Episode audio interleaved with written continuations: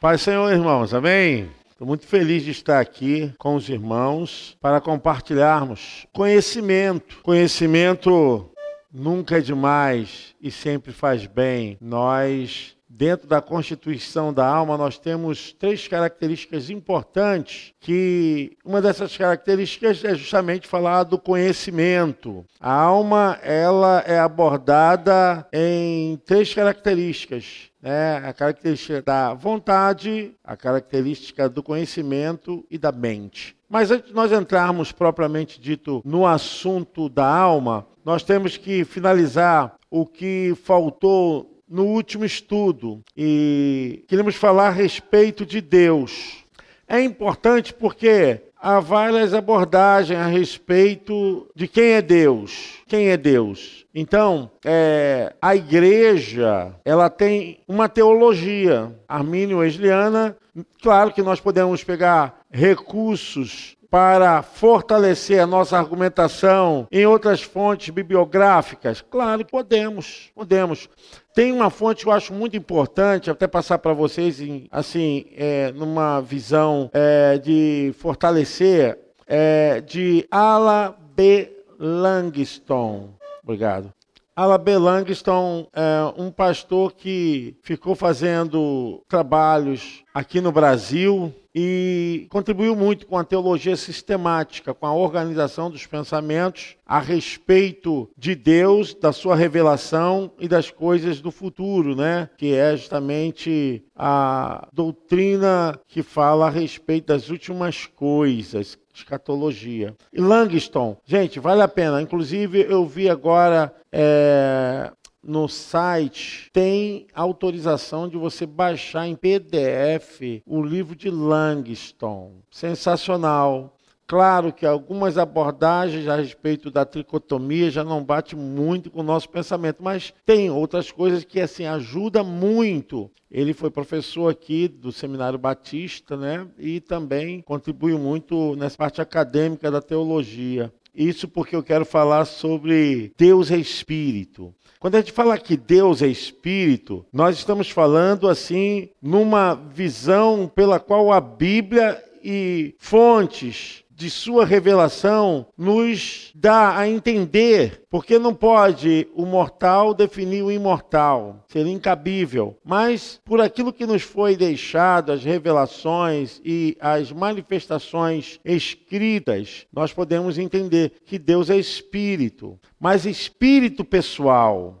Esse espírito pessoal, não é que Deus tem um corpo com o nosso DNA. Esse corpo de DNA veio a ser o corpo de Adão, que é o DNA da terra. Claro que Deus, ele age livremente, Deus tem vontade, Deus tem querer, e tudo isso parte da sua personalidade, que é espírito pessoal, perfeitamente bom, com boa direção, com bom querer, em santa vivência. Então, em Deus é, se paira tudo aquilo que pode referendar como um ser sagrado, santo. Então, Deus é um espírito pessoal. O que, que significa o espírito pessoal? Bom, espírito pessoal é um espírito que tem capacidade de pensar, de agir, de querer, de ter vontade, porque também são atribuições de características humanas. Nós pensamos, nós queremos, nós temos vontade. Só que em Deus há perfeição. Em Deus não existe nenhuma mancha do seu caráter e personalidade. Já é diferente quando nós tratamos disso como uma característica humana que tem imperfeições, que tem manchas por causa do pecado, né? Aí a gente vai ver mais à frente por causa dos pensamentos. Como eu falei, a alma se divide em três características. Em Deus não há essa falta, essa falha. Por isso que Deus é santo. Ele requer não menos daquilo que ele é por existência, por toda a sua infinita santidade. Ele não pede menos do que aquilo que ele é, porque ele não conhece outra coisa. Sede santo, como vosso Deus é santo. Então a gente vai aprendendo isso. Então, Deus é espírito pessoal, mas nele nós temos vontade. Você vê que tem atribuições de características humanas para Deus, porque a gente vai ver assim que os pés do Senhor estão sobre a terra, e suas mãos estão estendidas, né? Lá Isaías fala disso. Então, nós vamos ver que a Bíblia dá características humanas para Deus de mão, de cabeça, de pés, de nariz, muitas dessas justamente para ajudar a compreensão humana de quem é Deus, mas não que Deus tenha um corpo com o nosso DNA, nunca teve e não terá, porque o único que teve sem pecado foi Jesus, se tornou um de nós. Fora disso, Deus Pai, Deus Filho, Deus Espírito, nós temos ali a Trindade e só um que se humanizou por causa do pacto salvível, né, da busca da salvação do homem. Então, eu quero que vocês entendam isso. Quando a Bíblia dá características humanas para Deus, isso porque quer ajudar o ser humano a entender melhor como Deus é. Isso é a ideia para que não nos percamos que Deus é espírito pessoal perfeitamente bom, correto. E pode colocar aí, Estela. Aí você vai ver, Deus é espírito, importa que os seus adoradores o adorem em espírito e em verdade. Então entende-se que para que possamos ter contato com a matéria, precisamos ser matéria. Da mesma forma que possamos ter contato com Deus, que é espírito, precisamos ser um espírito também. Não ouvimos a voz de Deus como os nossos ouvidos físicos, e tampouco veremos com os olhos da carne. Mas a Bíblia afirma que é possível conhecer a Deus e este contato é possível apenas através do nosso espírito. Eu tratei bem disso no primeiro dia que nós falamos a respeito da tricotomia. Né? Essa relação que o homem tem com Deus não vai acontecer enquanto o espírito humano não for despertado. Então, o próprio Paulo fala lá em Efésios que o espírito humano, depois do pecado, ele sofreu amortização e essa amortização espiritual da relação que Adão tinha com Deus, nós herdamos também a queda, a queda espiritual. O que nós herdamos de Adão é justamente isso, essa queda da separação, não o pecado pessoal de Adão.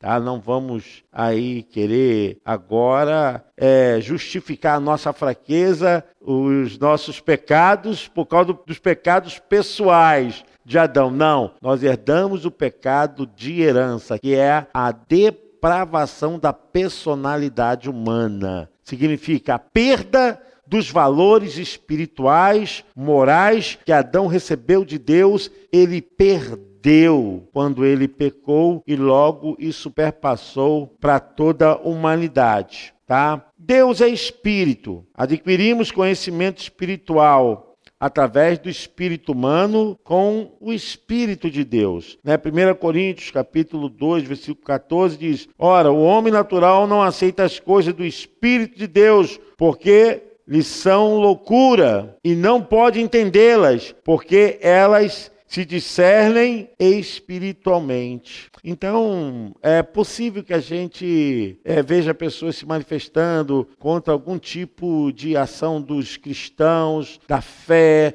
da oração, da pregação, e as pessoas vão nos chamar de loucos, porque realmente eles não têm capacidade, o espírito humano, todos têm o espírito humano, só que nem todos têm o espírito humano ressuscitado, pronto para adorar a Deus. E é o caso de muitas pessoas que às vezes, ouvindo um pregador, ouvindo um louvor, é, ouvindo uma mensagem ela ensinada, é, acompanhando um culto, pode debochar, pode até fazer escárnio e pode também não dar atenção, não fazer nada disso que eu falei, mas também não dar atenção, porque o espírito dele não tem conexão com o espírito de Deus. E aí se torna realmente isso que Paulo está falando aqui. Para eles são loucuras. É loucuras que os crentes fazem, tá? É o conhecimento importante que há em nossa vida cristã é adquirido espiritualmente. Aquilo que é através da Bíblia, e eu vou mostrar. Tem pessoas que às vezes começam a acumular a vida cristã através de motivação, essa conduzida por um afeto, motivação que ela é conduzida de uma forma sentimental. Não terá subsídio para poder resistir às agruras da vida. Então,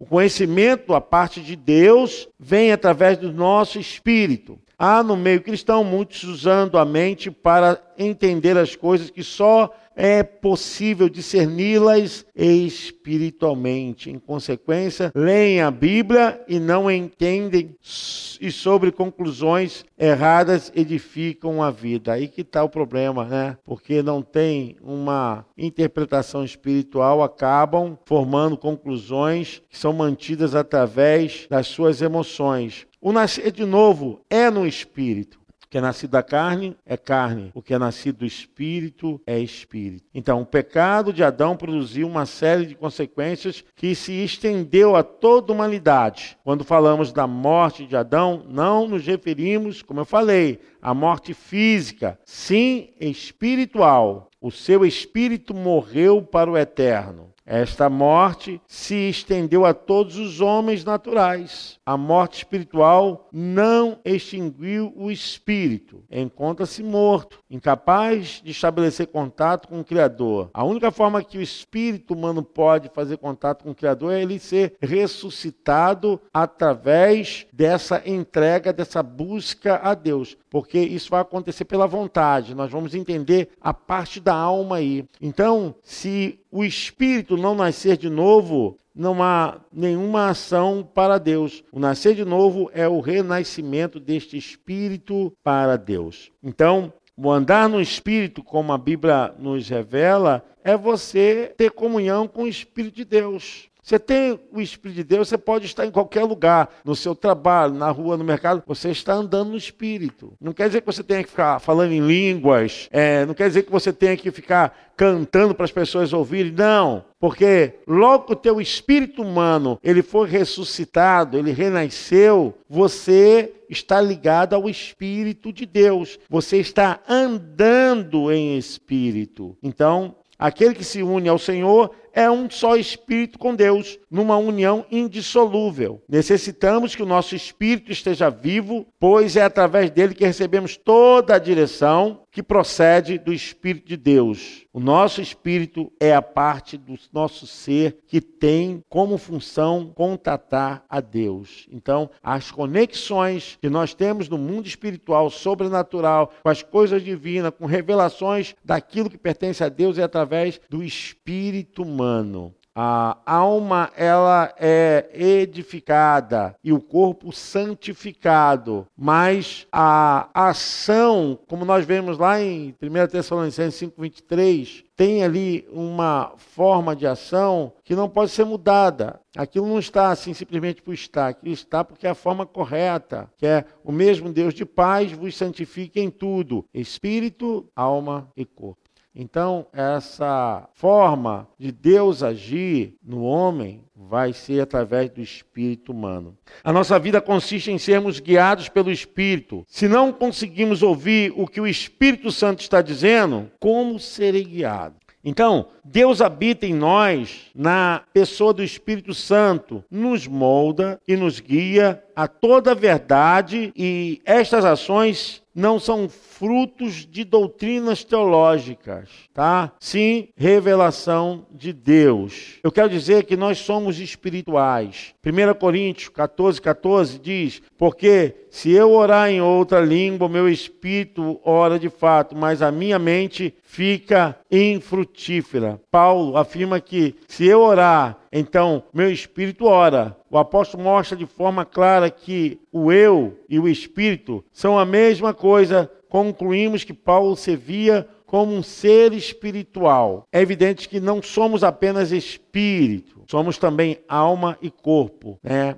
A primeira aula que eu dei, eu falei sobre esse estado é, que é do indivíduo. Nós falamos bem sobre isso. Se você tiver alguma dúvida, pode pegar essa aula e você vai entender um pouco mais. Paulo, ao escrever aos crentes de Roma, afirma que é também matéria. Porque a matéria é o invólucro, é a cabana, é a sede do espírito e da alma. Né? Romanos 7, 18, porque eu sei que em mim, isto é, na minha carne. Paulo está falando nesse corpo. Então, a divisão que apresentamos tem como objetivo facilitar a compreensão. Eu falei na primeira aula a respeito disso. Depois que você entender a forma tricotômica, você vai entender o tipo de adoração que Deus exige, o tipo de consagração que Deus exige, a forma onde Deus se manifesta, como Deus se manifesta. Não há confusão. A gente vai entender que algumas coisas são manifestações de uma série de dados características às emoções, que não podem ser conclusivas como mover no espírito. Muitas coisas são mover no espírito que há uma relação simultânea com as emoções, claro. Só que nós temos que ter cuidado para não transferir coisa que é emocional para o que é espiritual, tá?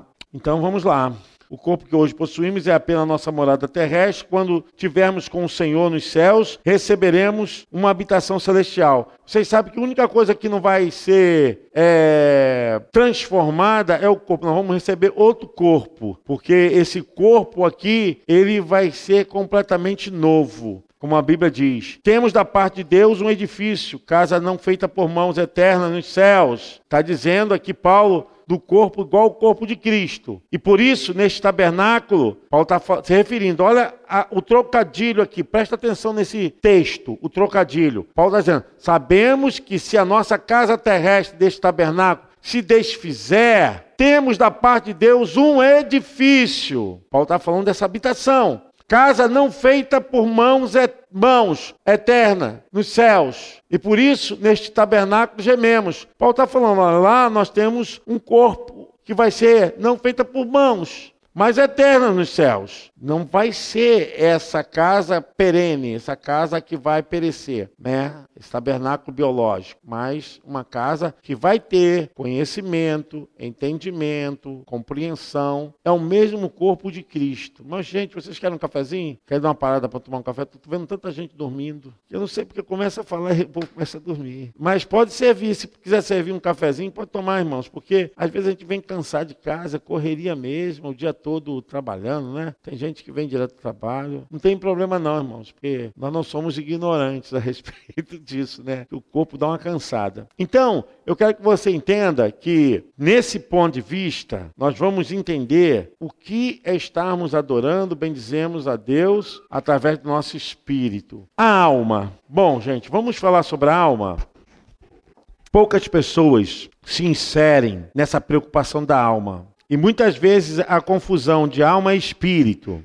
Porque lá no Velho Testamento não tinha a capacidade da divisão, porque às vezes a alma era tratada como espírito e o espírito tratado como alma, porque o conhecimento do grego do hebraico antigo não tem esse elemento farto de adjetivos para compreensão, não tem. E só foi capaz através da tradução da Septuaginta, que foram que os que o, os, os os 70 alexandrinos traduziram o Velho Testamento e depois o Novo Testamento. Então, a tradução do hebraico foi para o grego e para chegar a nós, né, aqui para nós, foi passado para o latim, do latim foi passado para o português. Então, a gente percebe que muitas coisas não tinham a riqueza da cultura grega, tá? Então, nesse ponto, os gregos contribuíram muito com o conhecimento. Aí a parte de Alexandre, porque uma das formas que Alexandre fazia era não desfazer das culturas das nações que ele é, tomava e fazia por escravos. Ele pegava a cultura, só que ele inseria a cultura grega na outra cultura e havia riqueza. Isso era uma forma também de escravizar, de maneira que ele dominava as nações, porque antes dos romanos, os gregos que dominavam, né? Foram os gregos é, que dominaram é, depois do cativeiro babilônico, que ali foram os caldeus. Então, depois que os caldeus passaram, os gregos assumiram e ficaram um bom tempo, até que houve a divisão do poder de Alexandre o Grande veio Roma e Roma dominou. Foi um período é, muito importante que os romanos continuaram com a visão é, de manter a cultura grega. Por isso que houve a mistura no tempo de Jesus, a cultura grego-romana. Foi por causa disso. Gente, a alma. Bom, tá lá. A palavra de Deus aponta-nos a alma como composta de três partes. São elas a mente, a vontade e a emoção. E elas agem distintamente, cada uma delas. As três faculdades constituem a personalidade humana. Então aí nós temos também que pensar que não está dentro desse estudo que também é algo que corre, né, paralelamente, que existe aqui essa questão de hormônio, de genes, dos pais para formar a personalidade de um ser, mas principalmente essa parte da formação da alma. Porque a alma que dá característica à pessoa, jeito da pessoa, a forma que a pessoa vai ser, e é um elemento essencial para conduzir a pessoa através de humor, de conhecimento, de vontade, de armazenamento de sentimentos, de emoções. A alma é que abarca toda essa construção. Então, a alma, se ela não for santificada pelo Espírito, gente, babou, babou, porque não é o Espírito que peca. Quem peca é a alma, porque é ela que sente prazer, é ela que toma decisões, é ela que tem vontade. Só que ela tem essa inclinação por causa do pecado. Então, tem essa inclinação por causa do pecado, o que, que acontece? O espírito humano, se não tiver voltado para Deus, então a tendência dessa personalidade é pecar sempre contra Deus. Não tem como. E aí que vem aquilo que o apóstolo Paulo fala lá em 2 Coríntios 5,17. Enquanto a pessoa não estiver com Cristo, o espírito humano não estiver com o Espírito de Deus, ai, irmão filho, não estiver com o Espírito de Deus, o espírito humano, ele está morto. E quem toma as rédeas da vida da pessoa é quem? A alma. Porque a alma é que tem relação com o ser interior e com o ser exterior, com relacionamento é, sócio-afetivo, social, de justiça, de desejo, é a alma. Então, essas três constituições da personalidade humana é importantíssimas estarem consagradas a Deus. Porque se não estiverem consagradas a Deus, elas estão debaixo de uma escravidão do pecado. Deixa eu fazer uma pergunta aqui. Uma... Essa vontade e emoção, ela pode ser substituída por desejo e sentimento? Vontade, decisão. Esse tripé aí, você falou mente, vontade e emoção. É essa vontade pode ser substituída por desejo e essa emoção pode ser substituída por sentimento? Pode, correto, tá certíssimo, correto. teólogo. É, eu queria que o senhor me explicasse, nos explicasse sobre este versículo, que o espírito está pronto, mas a carne é fraca. Então, Olha que o Duda trouxe um versículo chave para a gente fazer essa divisão. O Duda falou: o espírito está pronto, ele está ali, capaz de receber a palavra. Ele está ali, capaz de receber a força para ressuscitar. Mas a carne, ela está justamente fazendo jogo para que o espírito não ressuscite para que o homem não tenha nenhuma intimidade com Deus. A nossa carne, ela é desvaradamente contra as coisas espirituais. Quando fala carne, é no sentido do verbo cardia. Então, no grego, cardia significa atitude dos sentimentos, dos pensamentos. Então, quando a nossa alma age por nossos sentimentos sem uma consagração a Deus, ela vai fazer a vontade do pecado porque não tem jeito. Aí você vai falar, como pode? Vamos citar uma coisa bem clara. Você vê pessoas cometendo casos assim absurdos, né? Aí as pessoas falam que tudo é diabo. Não, o espírito humano está morto. Quem está tomando atitude ali é a natureza carnal. E a natureza carnal, ela vai em sentido contrário à moralidade e à espiritualidade. Porque toda moral que existe, toda ética que existe, ela vem de Deus, não vem do homem, não. Porque Deus é eticamente puro, Deus é moralmente puro, Deus é espiritualmente puro.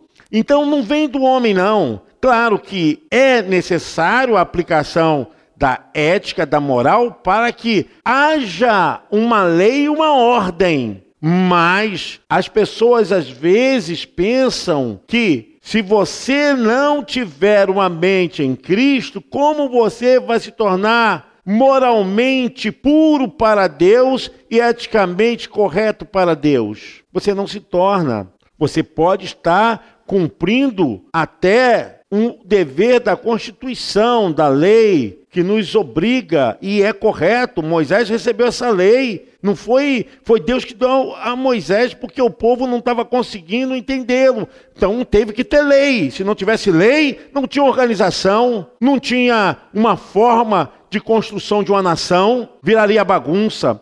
Então, Carlos Eduardo, esse versículo que você falou é importante, porque o espírito está pronto, está ali, mas a carne é fraca, significa a carne está sempre levando para o lado contrário à vontade de Deus. Foi o que Jesus falou. Quando Jesus falou isso, está lá em Mateus 26, 46, se eu não me engano. 25, 46. Eu acho que é isso. Acho que é isso. Mateus 25, 46. Jesus estava falando de quem? Jesus falou assim: olha, vigie. Não, 25, 26, 41, né? Tá ao vivo aqui, gente. Aí vai assim mesmo. É. É 26, 41. Jesus está falando de quê? Vamos pensar aí. É, Jesus falou assim: ó, vigiai e orai. para que não caia em tentação. Porque, na verdade, o espírito está pronto, mas a carne é fraca. Jesus está falando ali, os discípulos estavam seguindo. Ah, obrigado. Gente, os discípulos estavam recém-convertidos. A maioria, assim, a santificação chegaram nele depois da ressurreição de Jesus. A gente vai ver o caso de Tomé, vai ver o caso de Judas, o caso de Pedro mesmo, que negou. Então, não vamos pensar o seguinte, pô, os caras eram fracos. Não eram fracos, não, porque, gente, foi uma caminhada, pouco tempo. Tem gente que está 10, 15 anos na igreja e se converte. Então, ali Jesus está falando o seguinte, vou te dar a palavra, pode até dar o microfone para ele. Jesus está falando o seguinte, olha, Jesus não está dizendo para você, para os discípulos ficar olhando para os outros, não, olhasse para eles. Jesus falou: olha, vocês se cuidem, porque o Espírito está pronto. A palavra estava sendo semeada para eles, coisa e tal, mas se eles não prestassem atenção, ele estava dizendo o seguinte: olha, a carne é tendenciosa a justamente se opor à vontade de Deus.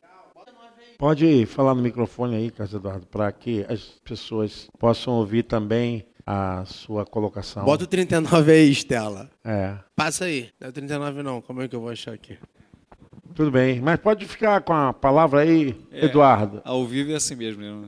Não, mas é bom, é bom que as pessoas também... Bem, pastor, é só para enfatizar essa questão da tricotomia, como que a palavra é bem clara a respeito disso, né? Que, por exemplo, até o próprio versículo citado pelo Duda, é, falando que o espírito está pronto e a carne é, né, é fraca, aí já vê a separação das duas situações e mais a questão do corpo, né? E também Hebreus capítulo 4, versículo 12, que fala que a palavra do Senhor é viva e eficaz a ponto de dividir a alma e o espírito. Então é a questão de nós sabemos que há uma tricotomia na verdade, né? que, que existe isso, que nós somos isso. E isso é uma questão muito importante, até mesmo na questão da trindade, porque a trindade é difícil de se explicar, não é fácil de se explicar. Mas a questão, né? Nós vamos falar sobre isso. Então, então o que acontece? Não hoje. Nós, nós por exemplo, nós podemos falar que nós somos um com três, certo? Corpo, alma e espírito. Nós somos tricotômicos. Então, Como a... Deus é, é, existe na triunidade. Isso aí. E a questão é, é, desse espírito pessoal de Deus, nós podemos considerar que é uma uma analogia na, no que diz respeito, por exemplo, ele não tem olhos, não tem boca, é, é tudo uma questão, mas se compara com a imagem e semelhança a qual ele fez um homem. Ou seja, ele não, ele não é assim, correto? Ele não é, a substância de Deus, na sua existência, ela está muito, muito superior a nosso DNA, entendeu? A nossa matéria. Então, Deus não precisa de comida nem de bebida, Deus não precisa é, de nenhum status que nós temos, porque Ele é uma substância que vive na eternidade, é soberano, não tem. Isso foi para nós. Não que o, homem foi criado com uma falha, não, não foi isso. É o que nós estamos falando aqui da alma. O, o caso Eduardo falou da vontade. O homem recebeu isso, só que ele não cuidou. Então, Deus não precisa de nada do que nós precisamos para existir. Ele não precisa de nada. Mas pode falar, pode concluir. Não, então, então, a questão é essa mesmo, é só para a gente né, ter essa convicção. E, mas, por exemplo, o salmista mesmo fez uma declaração no Salmo, se não estiver equivocado, 115, que ele falou, né, por exemplo, são iguais àqueles por exemplo, que têm olhos e não veem, têm boca e não falam, têm pés e não É o 115. Né? Então, é, então é, são iguais a, a, eles, né? Mas aqueles que não têm nada. Mas é. O nosso Deus, ele de qualquer forma, ele está. É por causa. É, é, quando o povo de Israel saiu do Egito, saiu ainda com muitos ranços dos deuses do Egito. Então, Moisés recebeu orientação de Deus para que Deus não pudesse ser confundido com mais um dos deuses do Egito. Então, essa separação, quando a gente vê ali que a Bíblia.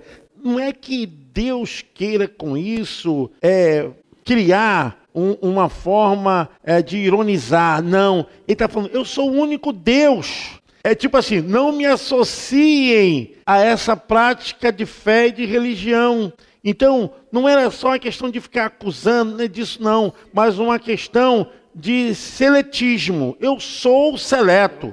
A gente vai ver lá em Isaías: não há Deus como eu sou. Ele fala lá no Isaías 41, eu sou o único Deus. A gente vai ver que, infelizmente, o que aconteceu com a nação de Israel não vou botar a culpa também na nação de Israel. Ah, o cativeiro levou o pessoal a matrizes, né? A gente vai ver isso, o Carl Jung que fala muito isso em psicologia.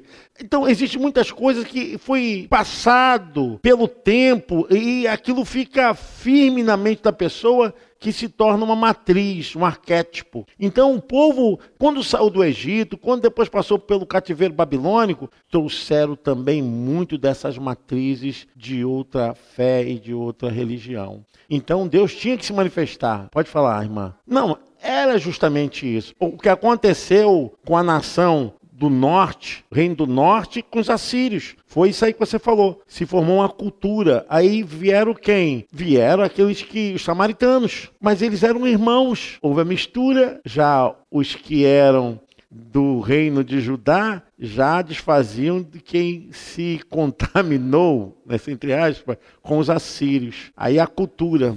Né? Ah, só em Samaria que Deus está, o outro aonde? Ah, em Jerusalém. Aí Jesus bate, olha, a cultura aí. Jesus acabou com a cultura. Nem em Jerusalém, nem em Samaria, os verdadeiros adoradores adorarão. Tem que ser espírito. Se não for espírito, gente, eles estavam usando a alma. A cultura é a alma. É coisa da alma. Pode falar. Então, era o 38, na verdade. Hum. Que diz assim: o estado de que Jesus estava. Vai, a minha alma está profundamente triste até a morte. Então, ele afirma que o espírito está pronto nesse estado. Então, existe um contraste. O espírito Com tá certeza. Mas ele, o que Jesus estava falando, estava citando para os discípulos mas ele mesmo estava passando. A pressão que ele estava sentindo não era no espírito, mas a pressão que ele estava sentindo era na alma. Quando fala o Carlos Eduardo, eu vou usar até uma forma aqui meio pesada. Jesus entrou em depressão. Aí quando fala assim, pastor entra em depressão, crente entra em depressão, entra, porque tem alma. Tem alma. Tem alma. Que entra em depressão não é o espírito, não. É a alma. Então, Jesus, para provar que ele estava levando os nossos pecados, ele tinha que sentir as dores aonde? Na alma. Porque senão ia ser uma farsa, né, gente? Balela. É, ele veio como Deus e venceu como Deus. Não, ele sentiu. E por isso que ele falou: a minha alma está profundamente triste, depressão, e, e, até a morte. E vou usar uma, uma expressão que você gosta: psicomatizou. Psicosomatizou, por, é. é. Porque ele transpirou sangue. Né? E Lucas, como médico, registra, só, só o evangelista Lucas que registra esse, essa questão. Carlos Eduardo, esse assunto que ele está falando, se for falar para um, uma classe de crente, vai falar que a gente é herege. A Flávia tem uma pergunta aqui. É isso mesmo que você falou. Heavy.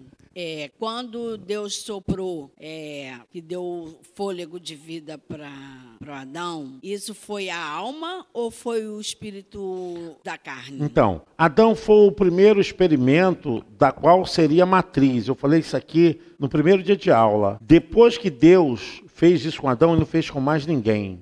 Então, quando Deus soprou em Adão, ele soprou o espírito e a alma. Tá. Lembra quando eu falei das três teorias a respeito da alma? Eu falei aqui a respeito disso. Então, a gente vê que a partir de que Deus fez de Adão uma matriz, todas as unidades humanas seriam iguais àquela matriz. Então, o espírito e a alma que hoje os seres humanos recebem, recebem por parte dos seus pais, mas que Deus deu a Adão, que era a matriz de toda a unidade humana. Só que Deus terminou a sua obra, foi em que dia que Deus terminou? Bom, Vitor sabe isso, que ele ia torar toda hora, né? Deus terminou a sua obra no sétimo, é, Deus viu que estava tudo bom. Hã? Sexto dia, no sétimo dia descansou, né? Ele terminou no sexto dia, no sétimo dia, ele olhou e falou: Olha, tudo está perfeito, tudo está bom. Então, é, eu não tenho domínio do hebraico, eu estudo né, pela Torá. Então a gente vai ver que ali, quando Deus terminou a sua obra no sétimo dia descansou, ele está dizendo o seguinte: ele viu que tudo estava perfeito. Esse descanso não é descanso, porque só descansa quem tem corpo físico. O descanso não é para o teu espírito. Você vai falar assim: ah, eu vou dormir que meu espírito precisa descansar. Não. Quem precisa descansar é o teu corpo físico, é a tua alma. Às vezes perturbada, às vezes nem descansa, como Jesus não descansou, né? Ele falou: minha alma está perturbada. Então, é, nesse caso, tá, irmã? Foi Deus que soprou o espírito e a alma em Adão. E Adão se tornou a matriz daquilo que seria a cópia de todas as unidades. As cópias seriam de Adão. E como nós somos e recebemos por transmissão, por herança, né?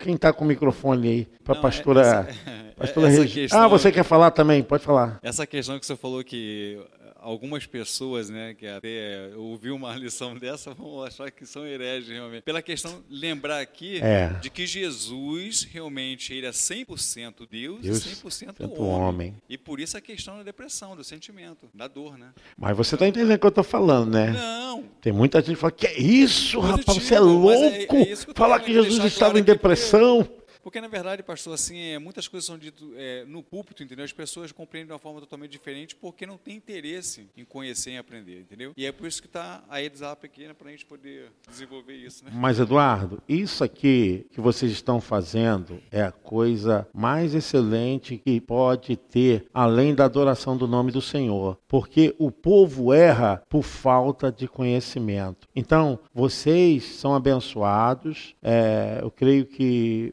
vocês são especiais nesse sentido, porque vocês estão parando para o conhecimento. Eu já falei aqui, e se de repente chegar aos ouvidos dele, não tem nenhum problema. O meu professor Armando José Sidaco, que era o professor da cadeira de teologia sistemática, eu ficava embasbacado quando ele ia lá justamente falar essas coisas que nós estamos discutindo aqui, por causa da capacidade que ele tinha de passar e como aquilo me, me, me, foi bom, essa transmissão de conhecimento. Então é importante. Infelizmente, a maioria dos crentes, eles se tornaram religiosos, mas isso é um outro assunto. Fala, pastora. Jesus estava deprimido mesmo, em tamanha depressão que teve reação hematológica, né? Isso não tem como negar, mesmo só a pessoa que tem. Você acredita nisso? Completamente, que sempre bom. acreditei. É, tem nome para isso, né? Tem nome para o que aconteceu com ele, né? Essa Justamente. reação química, físico-química que aconteceu com ele. É. Tem nome, né? Nome científico até. Então, é, procura, porque você vai ver. É um nome grande que eu esqueci, É. mas tenho anotado.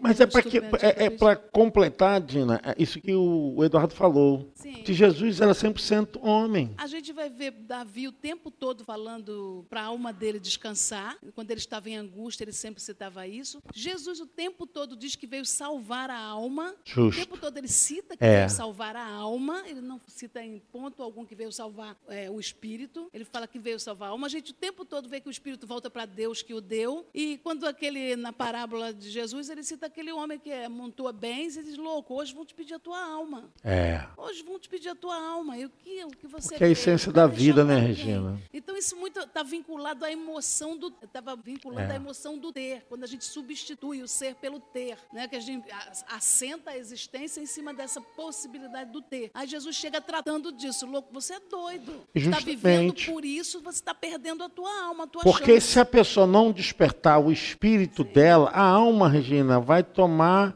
a direção da vida. Perfeito. Obrigado aí, tá, pela contribuição. É. Então, a literatura médica chama essa condição de hematidrose. É, normalmente, sua ocorrência está relacionada a uma condição de extremo estresse físico e psicológico. É. Hematidrose. É. É. Mas a gente for ver, né, a, a literatura médica fala que o estresse é falência psíquico, física, espiritual, é a falência do ser completo. Por isso que quando a pessoa entra num estresse profundo, gente, normalmente não consegue retornar. É. O- o- esse fato que a gente está falando, de Jesus ter passado por isso, se ele não passasse por isso, gente, não teríamos a real confiança nele. Porque, na verdade, ele passou por aquilo que nos substituiu. Porque aquilo que ele passou era para nós. É aí que vem a doutrina da expiação. A expiação, quem ofertava, estava passando o seu mal para o animal. No caso da expiação de Cristo, ele tomou sobre si os nossos pecados e justamente toda a nossa dor e o flagelo da alma, porque nós não suportaríamos a pressão se não tivéssemos hoje a proteção do Espírito Santo sobre as nossas vidas, porque Satanás nos esmagaria pisaria em nós. Porque, vamos supor, uma preocupaçãozinha só. Vamos supor, a irmã Gisele, da Daniel, tem um filhinho. Se essa criança fica doente, como é que vocês ficam? A alma fica, a gente fica imaginando que tipo de doença, será que tem risco? A alma se aflige. Agora, vocês imaginam se nós não tivéssemos a presença do Espírito Santo para nos direcionar, porque ele nos guia. João fala, e ele vos guiará em toda verdade. E é justamente disso, essa relação de guiar é guiar a alma. O Espírito joga a luz para que a alma seja guiada por ele. Porque senão vai puxar cabelo, vai entrar num clima. Fala, pastora, é você que quer falar, pastor? Ah, calma aí. Eu vou ter o maior prazer. Pastor Júlio não tem uma pergunta, não? Amém. Pastor, em, em relação a espírito, alma, é, é, tem um questionamento aí para mim. É, a alma também pode, che quando chegar no grande julgamento, é, questionar com Deus. Falar, Senhor, eu não tenho culpa, porque o, o corpo que quis fazer isso, tá entendendo? Mas é o contrário. O É corpo, é que, olha, cara, que se o paga. o- corpo- se a pessoa não quiser servir a Deus, a alma vai, ser, É. vai pagar a culpa? Essa, essa pergunta do, do, do Tá João? Vitor é boa para a gente falar o seguinte, gente. A alma, ela peca e tem prazer no corpo. Sim, o espírito está lá. O corpo está aqui. Se eu não quero escutar a palavra de Deus, a alma não vai chegar para mim, vai sacudir. Aí Não. A alma vai ser culpada por uma coisa A alma não que vai o corpo ter. não quis. Então, nós vamos falar isso mais à frente. A alma não vai ter interesse de intimidade com Deus, de Sim, santificação, pastor, eu- eu enquanto falando- o espírito não for ressuscitado. Mas a alma pode questionar, falar, assim, mas olha, como eu vou fazer, como eu posso sair, sair e fazer com que o corpo aceite aquilo que eu quero? Não, eu quero dizer, irmão Vitor, que é o seguinte: depois que o homem é. herdou o pecado, a alma se tornou uma opositora, porque se tornou o Senhor. A alma se diz o, o poder do homem. Quando você fala alma, você está dizendo o seguinte: se tornou desobediente à voz de Deus. Então, a alma se tornou o seu próprio Senhor, que é o orgulho. Então, quando a alma não quer fazer a vontade de Deus, porque é próprio da natureza humana, porque o homem se tornou Senhor. Agora, a alma, ela só pode ser despertada à santificação se o espírito humano reconhecer essa graça, porque só é através do espírito que Deus fala. Eu vou falar isso aqui que o senhor está falando, eu vou falar mais aqui à frente, sim, esse sim, assunto, porque vai se tratar, sabe de quê? De pessoas que são cristãs emotivas que em vez de usar o espírito para santificar a alma, elas tratam de viverem no evangelho emotivamente. Aí quer dizer, quando eu falo emotivamente, eu falo o seguinte: a razão da Regina vai ser a razão que ela vai querer colocar, a minha razão vai ser a minha razão no reino de Deus, do Carlos Eduardo. Então, nós vamos trabalhar com as nossas ações emotivas. E, é aí que há divisão. Lá em Coríntios, né, Paulo falou a respeito disso, essa divisão, porque a igreja não estava totalmente espiritual. Eles estavam começando, mas não estavam ainda convertidos. Porque tem pessoas, irmão Vitor, que são convertidas e santificadas assim, que crescem rápido, né? Mas tem pessoas, vamos supor, divisão dentro da igreja. O senhor acha que quem está trabalhando isso? É a alma ou o espírito? A alma. Porque vem do orgulho, vem da direção do governo humano. Então, a alma, se não tiver santificada, ela vai botar divisão no meio da igreja. Não tem jeito, gente. Não tem. Às vezes, vamos supor, antes da palavra irmã, vamos supor, vou citar aqui a irmã Regina, tá? Porque eu tenho mais intimidade. A pastora Regina está fazendo um trabalho e está aqui contando com um grupo. De repente, no meio desse grupo se levanta um e, e levanta uma contenda. E essa contenda, contenda inflama o restante é justamente disso, porque se a pessoa tivesse espírito, ela estaria ligada, porque o mesmo espírito que usou a pastora Regina é o mesmo espírito que estaria ligando ela a essa visão. Porque não é a minha vontade, nem a vontade do Senhor, nem a vontade de ninguém, é a vontade do Espírito, Espírito de Deus. Aí quando a pessoa fala, ah, vou citar, ah, não vou ficar mais nesse grupo porque não estou vendo. Não, não... Ela acha o seguinte, que tem que fazer a vontade dela. É esse problema aqui. Aí cria divisão no meio da igreja. Então, por que tem tantas divisões no meio da igreja? Porque o que o Duda falou, pessoas agem na carne, não são capazes de compreender, não são capazes de entender o processo que está acontecendo, não são capazes de dizer seguinte, então, em vez de andar uma milha, vou andar duas. Em vez de dar a capa, eu vou dar a túnica também. Então, aí vai, vai ter pé de guerra no meio da igreja. Então, pastor, então é no caso. Bota perto. Então, no caso, tem o eu, que é o espírito eu do. O eu é a constituição da alma, tá? É a vontade. Então, então a, a alma, aí tem a carne e o espírito de Deus. Não. Ah. Não. Hum, Vamos lá. Constituição humana, tá? Humana. A alma, ela tem três características, tá? Ela tem nela o quê? Ela tem a vontade, o conhecimento e a mente, tá? Nessa questão que você fala de decisão da vontade, é um atributo da alma, que ela toma decisão. Ela que toma decisão, mas ela só vai fazer a vontade de Deus se o espírito do ser humano for ressuscitado. Então, esse espírito do ser humano, aonde que ele está? Ele está no ser humano. Não tem assim um local. Algumas pessoas. Então, mas veja bem, o espírito do ser humano, no caso assim, nós já nascemos com ele. Não é a nossa, Justo. não é a nossa carne. Mas ele nasce morto. Então, mas esse espírito não é a não. carne? Ah, não. Não, a carne é a alma. Carne, cardia, vontade. Lembra que eu falei? Uhum. Vontade, desejo o espírito se conecta com Deus, com as coisas de Deus. A alma se conecta com o teu mundo mais próximo, com o teu mundo fora do, do seu interior. Relações de visual, de ouvir, de entender, é a parte cognitiva. Eu estou entendendo, eu faço parte de um grupo que me aceita, então isso é minha parte cognitiva social. Então eu me me, me insiro num grupo. Isso é parte de quem? Do espírito? Não, isso é parte da alma. Estão Ambos- conectados E são simultaneamente. abstratos. São abstratos. Não consegue pegar. Você Não, não consegue não. tocar. Eles estão juntos, tá, irmã Flávia? Estão juntos, mas a distinção, a distinção é clara na Bíblia, né? Que até a pastora Regina falou, que o Duda falou, que o, o Eduardo falou também aqui, né? Que a Bíblia diz lá bem claro, é espírito, alma e corpo. Eles estão tão ligados que o apóstolo Paulo, que eu vou dizer apóstolo Paulo, fala assim: olha, vamos santificar, né? 1 Tessalonicenses, o espírito, a alma e o corpo. Porque se não santificar o espírito, a alma tem governo próprio. Eu quero dizer o seguinte: olha, você vai entender, a alma não quer fazer a vontade de Deus. A alma só vai fazer a vontade de Deus se o espírito humano for ressuscitado para Deus. Efésios, Estela, tá aí, Estela? Estela, Estela, a alma da, da Estela tá ligada. É, Estela, põe aí Efésios capítulo 1 e Efe, não, Efésios 2, versículo 1 e 2. Você vai entender. Eles estão simultaneamente ligados, mas têm ações distintas.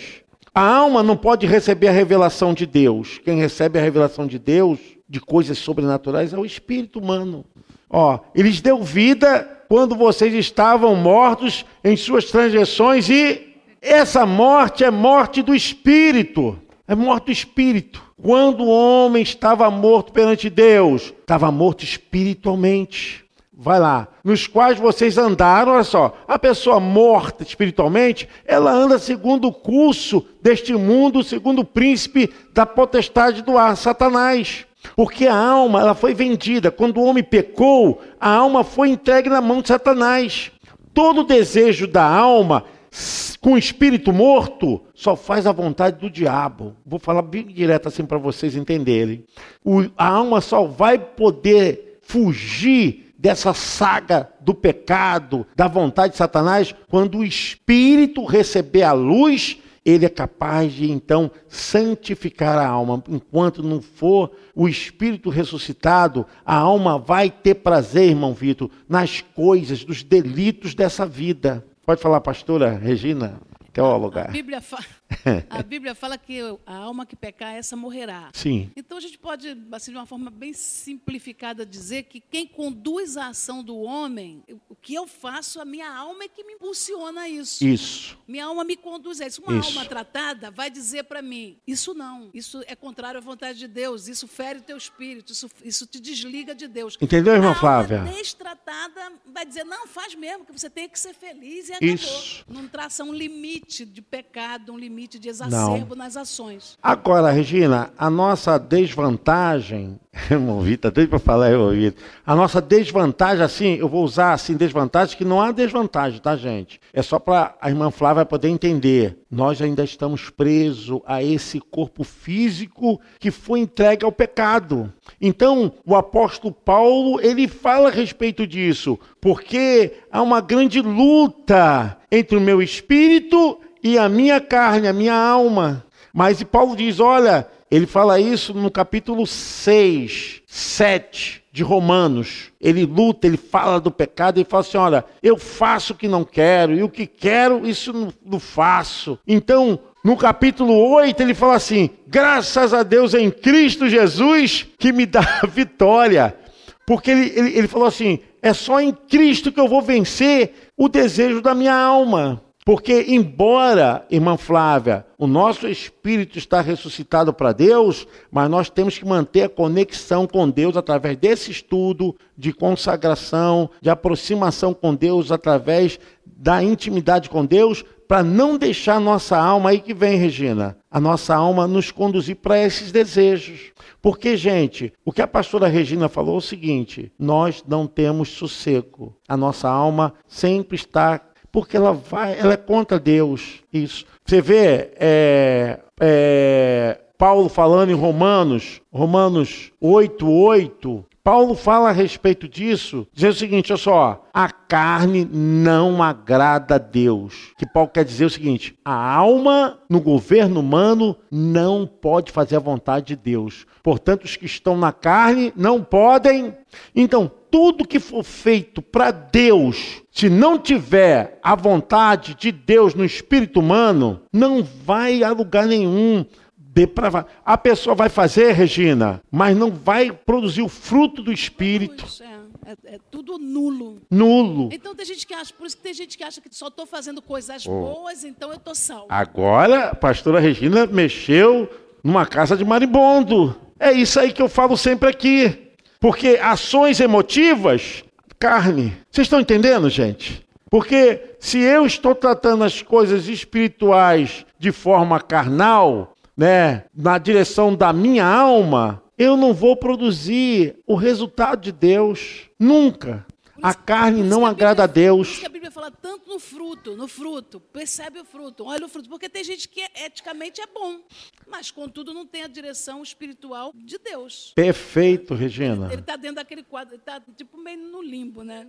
Aí, ó. Tem tudo para ser, mas não é. Falta, contudo, falta-te uma coisa. Por quê, Regina? Você falou tudo. Porque o governo humano está na alma e não no espírito humano com o espírito de Deus. Porque o espírito humano, quando está unido ao espírito de Deus, a pessoa anda no espírito. Porque se não tiver unido no espírito, a pessoa pode ser crente, pode ser batizada. Ela, eu não estou, gente, discutindo salvação. Eu estou discutindo essa questão do espírito e da alma. A pessoa acha que está fazendo a vontade de Deus envolvido e ela está fazendo a vontade dela. Esse é o problema da igreja. O problema da igreja, que eu digo assim, igreja geral, é quando nós colocamos o nosso desejo no lugar da vontade de Deus. Isso.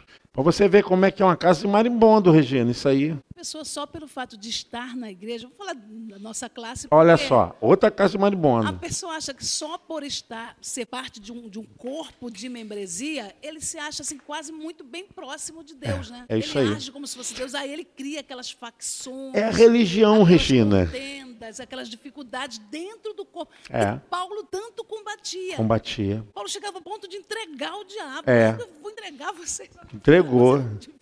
Entregou.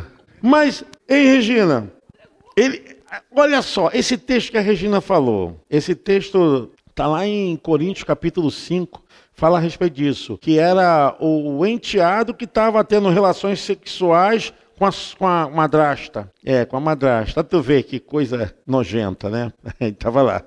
Gente, a Bíblia, a Bíblia fala de tudo. A Bíblia tem resposta para tudo. Paulo usou isso aí que a pastora Regina falou. Paulo, olha só, como, como a gente pode ver, Eduardo, a divisão aí. Paulo fala assim: olha, Paulo estava distante. Eu mesmo ausente, ele estava ausente, que estava escrevendo a carta, mas presente em espírito.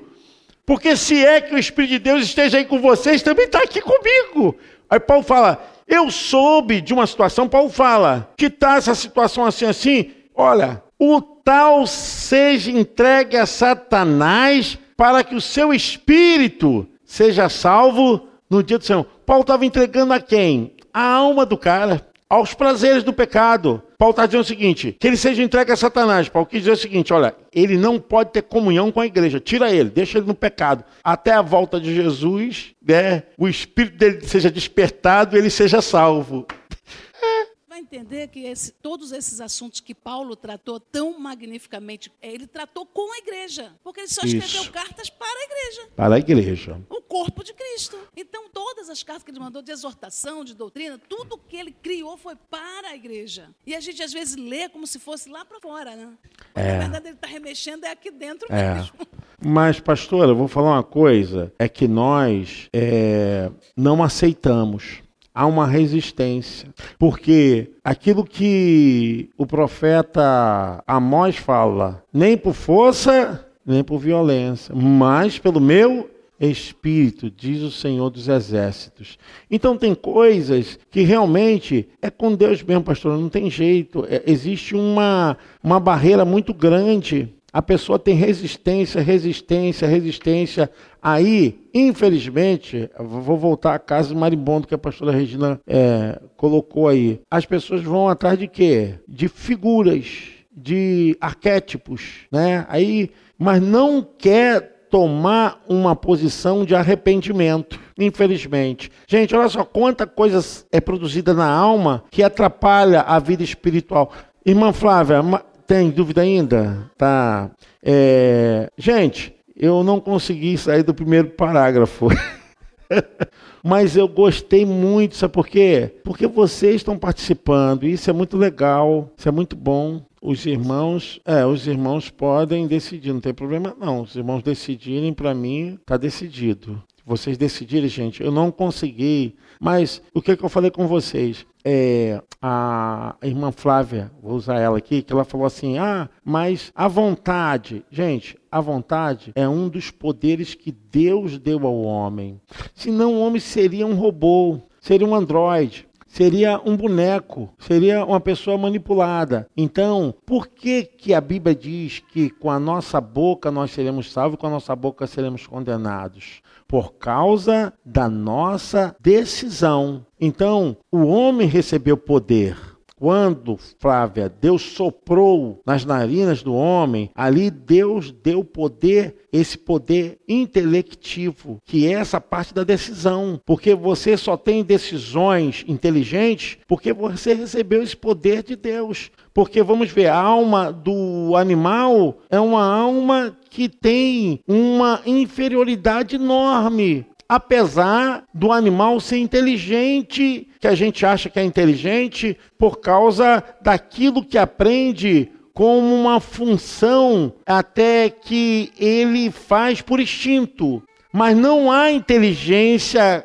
essa desenvolvida como a do ser humano. Então a alma do ser humano é muito, muito inferior do animal. É muito inferior à alma do ser humano por causa da capacidade que Deus deu ao homem de se relacionar com ele. E aí não tem jeito, o homem é inteligente, o homem é capacitado, o homem tem vontade, o homem armazena a memória dele, armazena o que ele quer, o que ele deseja. Vem aquilo que você falou aquele desejo. Então, não tem escapatória para o homem, não tem escapatória para ele. Ou ele aceita ou ele não, e é decisão dele. Então, nesse caso aqui, Deus deu esse poder ao homem de escolher, de buscar. A, a, a vontade está nisso: escolher, de buscar, dele armazenar o que quer dentro dele Aí só no caso, nesse caso, né, que o pecado tem um livro muito legal, gente, assim, como a gente está falando aqui desses assuntos, eu de Dr. John, John White, é, eu vou lembrar o, título do livro, que é um livro que eu, eu li, acho que tem mais de 30 anos, é um livro que eu tenho até na minha biblioteca. É, eu vou lembrar o nome do livro. É um livro interessante que ele faz essa divisão, ele é um médico psiquiatra e ele também é um pastor. E o livro dele serviu até para a cadeira de psicologia nos Estados Unidos, tá? Pode botar aí é, John White, é, é não sei o que da alma. Vê se você acha aí, Casa Eduardo. É, eu, tá vendo? Minha memória tá falhando aqui, ó. Tô, é, John White. Ele é médico e ele é psiquiatra, mas eu vou falar para vocês até o final eu vou falar para vocês. Vale a pena vocês assim estudarem, porque é uma linha de pensamento dentro dessa visão que nós estamos falando, mas o que, que ele usa? Ele usa a medicina psiquiátrica para poder justamente robustecer o que nós estamos falando aqui hoje. Perfeito, glória a Jesus. Perfeito, Flávia. Pô, fico feliz, cara. Como é que é? Não. O espírito humano está morto. Ele, ele enquanto, enquanto ele não for ressuscitado, a alma é o governo da vida da pessoa. E a alma, se ele ressuscitar, a alma é santificada. Os prazeres da alma é isso, isso, isso. Perfeito, perfeito. John White, escritor, eu já achei aqui. Isso, obrigado, é isso aí. Pô, você que manda, cara. John White, gente, olha, vale a pena. Esse livro não tem assim para vocês comprar, tem na livraria Sebo. É, é, mas tem caras que na internet vende ele usado, tá? Ele é muito bom. John White, edições Vida Nova, foi um psiquiatra inglês, conferencista internacional e autor de muitos livros, né? E esse que o Duda falou, as máscaras, né? As máscaras da, da melancolia. melancolia. Gente, vale a pena como ele consegue inserir, como ele consegue inserir essa questão da biologia, da medicina, junto com as coisas espirituais. Aí ele trata o que é doença da alma, o que é ataque do espírito. Gente, é sensacional a colocação dele. Ele fala do caso de Nabucodonosor. Nabucodonosor, ele estava endemoniado e estava com um problema na alma.